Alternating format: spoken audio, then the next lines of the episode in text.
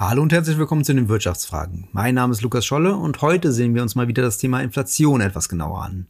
Seit Monaten dreht sich die Inflationsdebatte hauptsächlich um Energiepreise. Seit kurzem wurde das mit einem neuen Begriff definiert, der Greenflation. Und was wir einerseits haben, ist gerade diese Preisexplosion. Äh, Energiepreise gehen durch die Decke, die treiben die Inflationsrate auf 4,9 äh, Prozent im Januar. Ist das äh, Greenflation? Nee, würde ich eben sagen nicht. Das ist einfach nur gescheiterte Energiepolitik. Das war Maurice Höfgen. Er ist Ökonom, Autor und betreibt den YouTube-Kanal Geld für die Welt, wo er sich intensiv mit den Themen Geld und Inflation auseinandersetzt. Bevor wir zur inhaltlichen Eingrenzung der Greenflation kommen, noch ein Hinweis in eigener Sache. Wenn ihr den Podcast bei Spotify oder Apple Podcasts hört, bewertet ihn doch mal gerne, wenn er euch gefällt. Das sind nur ein paar Klicks und hilft mir sehr. Nun aber zur Greenflation. Wirklich Fahrt hat die Debatte aufgenommen, als das Thema von Isabel Schnabel bei ihrer EZB-Rede angesprochen wurde. Isabel Schnabel ist nämlich Mitglied im EZB-Direktorium, was ihren Aussagen das Gewicht verleiht. Laut ihr haben vor allem die steigenden Preise für die CO2-Emissionsrechte im zweiten Halbjahr des letzten Jahres maßgeblichen Einfluss auf die Preisentwicklung fossiler Energie. Dafür macht sie zwei Hauptursachen verantwortlich. Einmal die Empfehlung der EU-Kommission, den Zertifikatehandel weiter zu stärken und andererseits viele Investoren ihr Kapital aus fossiler Energie abgezogen hätten. Sie betrachtet das Thema vor allem aus der Brille der Zentralbank, da sie verantwortlich sind für die Geldstabilität. In ihrer Rede führt sie aus, dass sich Zentralbanken generell zurückhalten, wenn es um Energiepreisschocks geht da sie kurzfristiger Natur sind und die Zentralbanken nur langfristige Hebel haben, die erst wirken, wenn sich die Lage wieder entspannt hat. Nach ihrem Szenario werden die Energiepreise in kommender Zeit wieder sinken. Da ihre Prognosen aber wie jede Prognose unsicher sind, waren die Energiepreise einer der Gründe zur Reduzierung der Anleihekäufe. Im Rest der Rede geht sie auf zwei Szenarien ein, die die Geldpolitik zum Handeln auffordern würde. Vor allem, wenn sich die Preissteigerungen in andere Bereiche übersetzen und die EZB ihr Inflationsziel dadurch verfehlt. Die Greenflation hat aber noch einen weiteren Aspekt. Es ist nämlich auch ein Kampfbegriff von wirtschaftsliberaler und konservativer Seite. Die Klimawende kostet dem Bürger viel Geld, schadet der Wirtschaft und wäre sowieso nur mit gottähnlicher Technologie zu meistern. Viele dieser Ansichten kommen vor allem durch ein falsches Verständnis von Inflation zustande. Zu den aktuellsten Inflationszahlen, wo Energie ja wieder einen großen Teil ausmacht, twittert die parlamentarische Staatssekretärin der FDP, Katja Hessel, dass sie unter anderem mit soliden Staatsfinanzen gegen die Energiepreisinflation vorgehen wollen. Das ist ungefähr so, als würde man mit einer Schippe angeln gehen wollen. Für den Energiepreis gibt es nämlich viel mehr Stellstrauben. Klar ist zwar, der CO2-Preis hat einen Einfluss auf die Energiekosten aber auf keinen Fall in dem Maße, in dem wir die derzeitigen Preissteigerungen erleben. Diese lassen sich vor allem auf geopolitische Spannungen, ein limitiertes Angebot der OPEC und einen hohen Steueranteil am Preis ausmachen. Vor allem, wenn man sich die Energiepreise isolierter ansieht, ergibt sich, dass vor allem die fossilen Energieträger teurer werden und erneuerbare günstiger. So ist zum Beispiel Windenergie in den letzten zehn Jahren um 70 Prozent und Solarenergie um sogar 89 Prozent günstiger geworden. Währenddessen stiegen sogar manche Preise von fossilen Energieträgern an, sodass sie jetzt mehr kosten als die erneuerbaren. Tatsächlich könnte man also eher von einer Fossilflation anstatt von einer Greenflation sprechen, da die fossilen Energiepreise für die Preissteigerung verantwortlich sind. Es gibt aber einen Punkt bei der Greenflation, der ist nicht so einfach zu widerlegen. Das sind die steigenden Preise, vor allem bei Rohstoffen wie Kupfer, Platin und Lithium. Berechnungen des Kamen zu dem Urteil, dass diese Metalle auch in Zukunft hohe Preissteigerungen haben werden, da die Nachfrage logischerweise steigen wird. Auch dafür gibt es natürlich politische Auswege. Zum einen müsste die Energiewende so forciert werden, dass Investitionen in die Metallförderung weiterhin stattfinden, daneben vor allem öffentlicher Verkehr und nicht Individualverkehr gefördert wird und gleichzeitig die Kreislaufwirtschaft von elektronischen Geräten zu fördern. Ob das gelingt oder die Preise von Edelmetallen weiter steigen werden, bleibt abzuwarten. Genauso bleibt es abzuwarten, ob die Preissteigerungen dieser Edelmetalle sich in andere Preissteigerungen von Autos und Elektrogeräten übersetzen. Lieber Maurice, du beobachtest seit längerem Themen rund ums Geld. Was hältst du von der aktuellen Debatte um die Greenflation? Ja, beim Thema Geld wird ja schon häufig immer viel missverstanden und ich habe das Gefühl, Greenflation ist wieder so ein Begriff, da wird ganz panisch und aufgeregt im Moment drüber geredet, weil ja die äh, Energiepreise quasi explodiert sind. Und mit diesem Begriff Greenflation fühlen sich dann viele irgendwie so, als hätten sie recht gehabt und da was prognostiziert. Aber am Ende ist völlig unklar, über was wird denn eigentlich geredet. Das heißt, um die Debatte mal so ein bisschen zu entwuseln, überlegen wir mal erstmal, was haben wir denn da eigentlich? Ja? Und was wir einerseits haben, ist gerade diese Preisexplosion.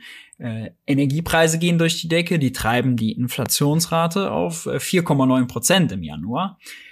Heizöl, Sprit, Flüssiggas, all das ist teurer geworden, 30, 40, 70 Prozent teilweise. Ist das äh, Greenflation? Nee, würde ich eben sagen, nicht. Das ist einfach nur gescheiterte Energiepolitik. Denn woran liegt es? Und es liegt daran, dass zum Beispiel das Ölkartell OPEC die Ölfördermenge reduziert hat. Wir sind abhängig davon, dass wir importieren müssen, dann die höheren Preise, die sie uns da diktieren, schlucken. Oder Gas, Gasknappheit ist auch so ein Ding, ja.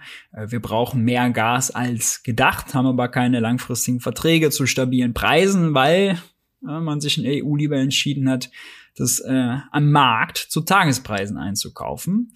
Und jeder Ökonom weiß, wenn dann auf einmal die Nachfrage steigt, ja, was passiert mit dem Preis? Der geht natürlich hoch.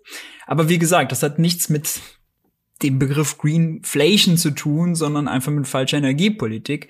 Liegt nicht daran, dass es per se teurer ist, die Wirtschaft von braun auf grün umzustellen. Daneben, neben dieser fatalen äh, Energiepolitik und den Chaos an den Energiemärkten, wenn man so will, haben wir natürlich noch schon auch die politischen Einflüsse, die ich eher als Greenflation zählen würde. Ja, haben wir zum Beispiel die CO2-Bepreisung, die zum ersten ersten dieses Jahres von 25 auf 30 Euro pro Tonne CO2 erhöht wurde. Die macht natürlich das Benzin an der Tanke teurer für den Pendler. Äh, wir haben diesen europäischen Emissionshandel, äh, wo CO2-Zertifikate gehandelt werden. Der Preis ist auch durch die Decke gegangen. Richtig durch die Decke gegangen. Der lag vor einem Jahr so knapp um die 20 und lag jetzt teilweise an Tagen über 80. Warum? Da wird auch viel spekuliert, weil Marktteilnehmer wissen, langfristig wird der Preis höher sein, weil CO2 natürlich teurer gemacht wird künstlich. Das heißt, heute günstig einzukaufen ist ein guter Deal. Und äh, beide Effekte haben aber das Ziel, politisch gesteuert, braune Energie teurer zu machen, damit grüne Energie, Wind, Solar und so weiter, äh, günstiger bzw. wettbewerbsfähiger wird im Vergleich. Ne? Und der Idealfall wäre ja der, dass die grünen Energien wegen Investitionsoffensive und also sowohl öffentlich als auch privat und Innovation so schnell ausgebaut werden, damit so schnell so günstig werden, ähm, dass möglichst viele Marktteilnehmer von braun auf grün umstellen können. Denn wenn sie umstellen können, äh, dann heißt es ja, wenn braun teurer wird, sind sie von diesen höheren Preisen gar nicht getroffen. Dann müssen sie es auch gar nicht überwälzen auf die Kunden und die Verbraucher. Und dann haben wir gar nicht sowas wie eine äh, Greenflation, ja, weil dann verändert sich sozusagen das unser Verbrauchsmuster, der Warenkorb sozusagen.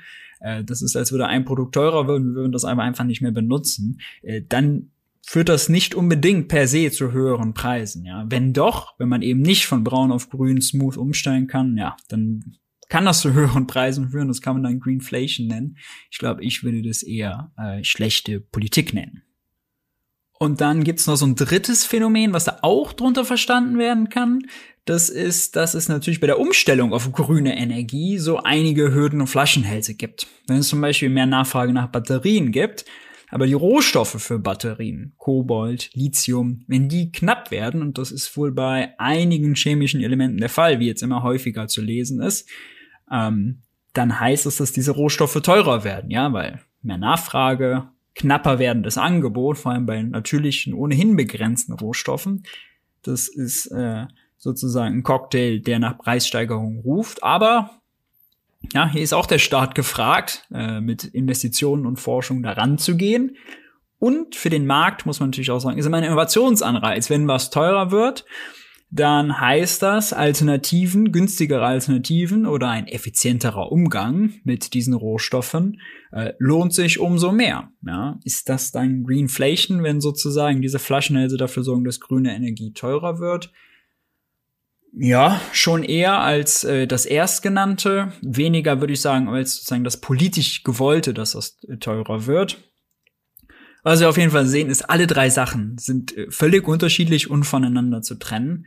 Und äh, auch in allen anderen Wirtschaftsbereichen, unabhängig jetzt mal von Energie, hat man immer das Problem, dass man mal mit Flaschenhälsen oder, äh, oder Engpässen zu tun hat, dass äh, Rohstoffe mal teurer werden. Und dann braucht man eben eine Mischung aus äh, guten, guter staatlicher Reaktion äh, und vernünftigen Anreizen für die Privatwirtschaft, damit sie da innovativ ist und eben äh, Alternativen erzeugt, um diese Preisanstiege abzuwenden.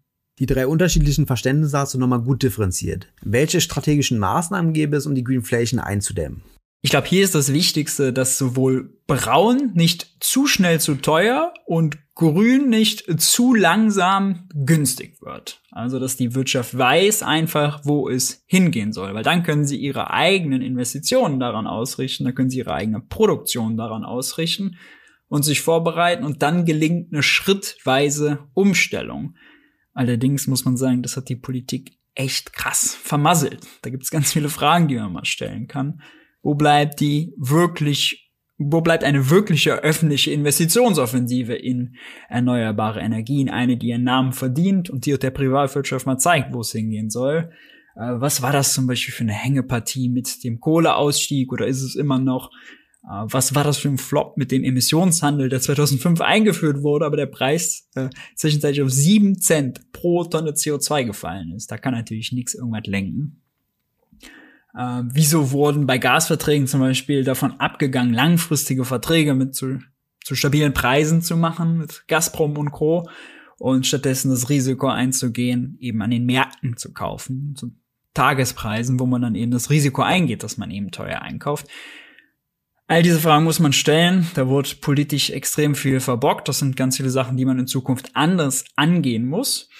Und Obendrauf würde ich noch sagen, also wenn man Kontrolle über den CO2-Preis zum Beispiel haben will, dann macht es mehr Sinn, ihn über eine Steuer zu lenken, als über die Menge an CO2-Zertifikaten. Äh, wie viele Ökonomen und jetzt auch zum Beispiel der Wirtschaftsweise Peter Bofinger ähm, argumentiert haben. Denn wir haben ja beim Zertif Zertifikatspreis gesehen, wenn der quasi drei Jahre stabil ist und sich jetzt dann plötzlich vervierfacht, was ist das für ein Zeichen für die Wirtschaft? Wie sollen die Firmen sich darauf vorbereiten, sich daran orientieren? Ja, das funktioniert so nicht, das geht nicht. Und deswegen die einfache Antwort auf die Frage wäre wahrscheinlich eine vernünftige, eine weitsichtige Wirtschaftspolitik zu fahren. Und falls es dann mal aus dem Ruder läuft, ja, und äh, gewisse Sachen teurer werden und der pendelnde Malocher zu krass belastet wird, dann muss der Staat eben für Entlastungen sorgen. Da hat er ja einiges, was er machen kann. Du sprichst das Thema Entlastung schon an. Welche Möglichkeiten gibt es derzeit, die Preissteigerungen oder die Konsequenzen der Preissteigerungen für die Bürger abzudämpfen? Ja, hier würde ich zwischen langfristig und kurzfristig unterscheiden. Langfristig einiges, was ich jetzt schon gesagt habe. Investitionsoffensive, auch grün subventionieren, Subventionen für braune Energie, die wir immer noch haben, streichen, äh, am besten alles nicht schockweise, sondern nach und nach. Natürlich jetzt beim Gas langfristige Verträge wieder abschließen, statt diesen marktliberalen Unsinn zu machen und immer äh, sozusagen am sogenannten Spotmarkt, am Markt zu Tagespreisen einzukaufen, das Risiko einzugehen, auf die Nase zu fallen. Unabhängig werden ja von diesen Öl- und Gasimporten und natürlich in die Verkehrswende investieren. Manchmal hat man so, das ist ganz witzig, sagen Leute, ja, hier Inflation, die wir gerade haben, zu viel Geld ausgeben, zu viel Staatsschuld. Und der Witz ist eigentlich, zeigt die hohe Inflationsrate, die wir gerade haben, das Gegenteil. Hätten wir in grüne Energie investiert, in Solar, in Wind, wären wir da schon weiter. Wären wir bei Bus und bei Bahn schon weiter, bei der Verkehrswende, dann würden uns die höheren Öl- und die höheren Gaspreise, die wir aus dem Ausland diktiert bekommen, gar nicht so treffen. Ja? Allerdings ist das alles eher langfristig. Das wurde verbockt, das kann man so schnell nicht nachholen. Was macht man kurzfristig, um die Leute zu entlasten? Denn, und das ist auch ganz wichtig, man darf sich jetzt nicht der Illusion hingeben zu glauben, dass jetzt Mondpreise an der Tankstelle irgendein Beitrag zu Klimaschutz wären. Ja, das sind sie nicht. Denn wenn Bus und Bahn keine Alternative sind, dann können die Leute nicht umsteigen. Dann muss die Mutter äh, nach der Arbeit, wo sie wahrscheinlich auch hinpendelt, äh, wenn sie ihren Sohn zum Fußballverein fahren will, dann kann sie nicht wegen höheren Spritpreisen sagen, nee, das macht sie jetzt nicht oder den Sohn in den Bus stecken, der nicht fährt. Das funktioniert alles nicht. Äh, die Leute, wenn sie im Alltag auf ihr Auto angewiesen sind, kürzen dann eher woanders weg. das ist kein Beitrag zum Klimaschutz. Wie entlastet man diese Leute? Das gleiche trifft natürlich aufs Heizen zu. Ja, Heizung stellt man dann auch nicht deswegen ab. Ähm, außer es wird natürlich ganz bitter für einige.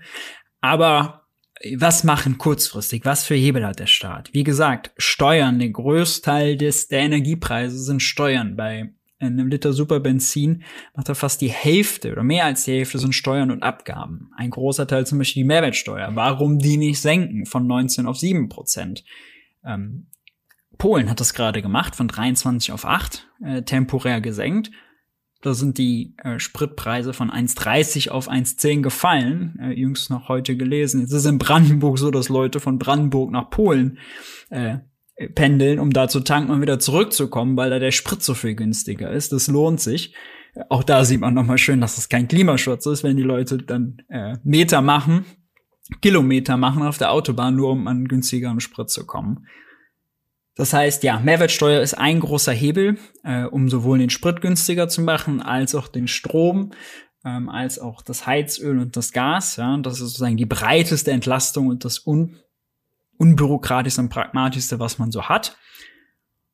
Dann braucht man vielleicht noch, die Ampel hat ja geplant, einen Heizkostenzuschuss zu machen. Finde ich grundsätzlich gut, kann man machen. Äh, erneuerbare äh, EEG-Abschaffung, beziehungsweise nicht mehr über die Verbraucher abzurechnen, sondern über den Bundeshaushalt. Auch das ist sehr sinnvoll. Ich finde, grundsätzlich kann man auch ein Sozialpaket schnüren, ja, noch mit äh, zum Beispiel einem äh, Ausgleich beim Hartz IV. All das ist sinnvoll. Allerdings ist das natürlich nur für die ganz unten. Hohe Energiepreise gehen aber bis weit in die Mittelschicht rein und belasten da.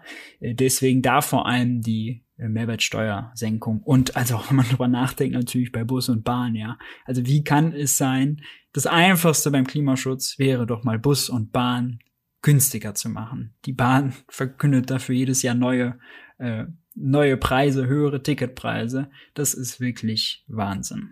Da kann ich dir nur zustimmen. Hast du sonst noch einen Punkt, den du in der Inflationsdebatte besonders betonen möchtest? ja, ich äh, würde gerne die Chance nutzen, nochmal zu sagen, also Inflation als Begriff wird häufig auch sehr falsch benutzt, als jeder Preisanstieg ist dann gleich Inflation und das bedeutet dann gleich, alle werden ärmer und alle sind Verlierer. Das ist bei nichten der Fall. Beides ist falsch.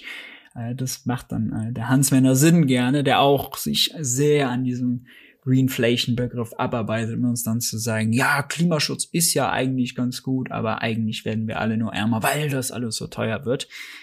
Was eben Quatsch ist, wie schon er versucht zu erklären. Aber Inflation meint kontinuierlicher Preisanstieg auf breiter Basis, äh, nicht jeden einzelnen Preisanstieg. Das zum einen. Und äh, zum anderen ist es auch nicht so, dass alle unter Inflation verlieren, denn Inflation heißt ja irgendjemand muss den Preis erhöhen. Wenn aber der Energieversorger den Preis erhöht, dann verdient er mehr und der äh, Verbraucher muss mehr zahlen. Wenn der Bäcker seine Brötchenpreise erhöht, dann verdient er mehr mit den Brötchen, jemand anderes muss mehr zahlen. Inflation ist also ein Verteilungsproblem. Und da kann der Staat natürlich auch immer eingreifen, indem er marktmächtige Unternehmen zum Beispiel ähm, an die Leine nimmt, indem er Verbraucher, wie gesagt, über Steuern entlastet, über höhere Einkommen entlastet. Also da gibt es sehr viele Angriffspunkte. Und eins ist ganz klar, die Inflation, die wir gerade haben, ist total von der Energie getrieben und total angebotenseitig getrieben. Die EZB, die äh, Zentralbank, die kann daran eigentlich nichts machen, ob sie den Zins hochsetzt oder runter. Auch was, was so äh, Hans Wender sind und seine Kollegen immer gerne vorne, hat damit wirklich nichts zu tun.